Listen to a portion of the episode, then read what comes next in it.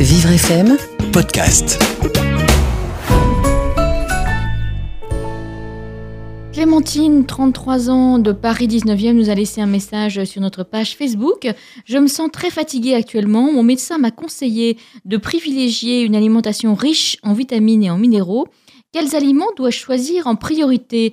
Béatrice Vigo, vous êtes l'auteur, entre autres, de Céréales et graines de santé aux éditions Larousse. Qu'est-ce qu'on peut conseiller à Clémentine? Moi, je conseillerais à Clémentine d'essayer d'avoir euh, une alimentation la plus équilibrée possible, c'est-à-dire tout simplement de, de, manger un petit peu de tout de façon euh, donc variée et en quantité euh, raisonnable.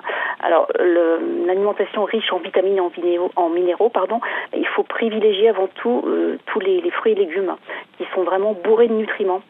Alors, en, ce moment, en plus, on, a le choix. Hein, au printemps et en été, on va avoir tous les légumes nouveaux qui arrivent, les asperges, les radis, les, petits pois. Alors tous ces légumes ont leur euh, ont chacun leur euh, leur propriété.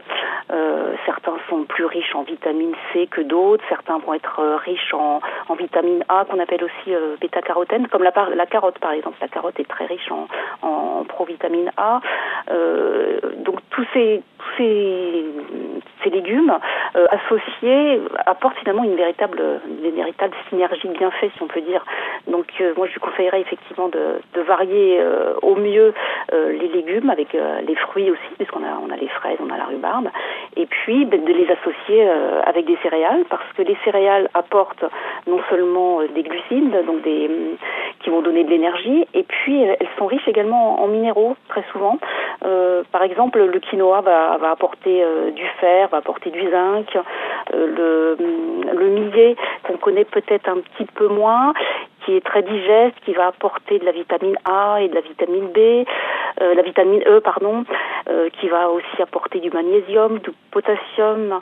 Les céréales, en général, sont, sont assez riches en, en magnésium. Hein. Donc, le fonio aussi qui va apporter du le du pardon le le quoi? Le fonio. Alors le, fonio c'est une céréale euh, qui effectivement n'est pas très connue. Ah non. c'est une céréale qui est très consommée en Afrique. Euh, Et ça se trouve assez facilement, ça, ça euh, se en trouve de plus en plus facilement, oui, mais dans, dans les magasins, magasins bio, bio? en général, ça ressemble à un- une semoule très fine et de couleur un peu foncée.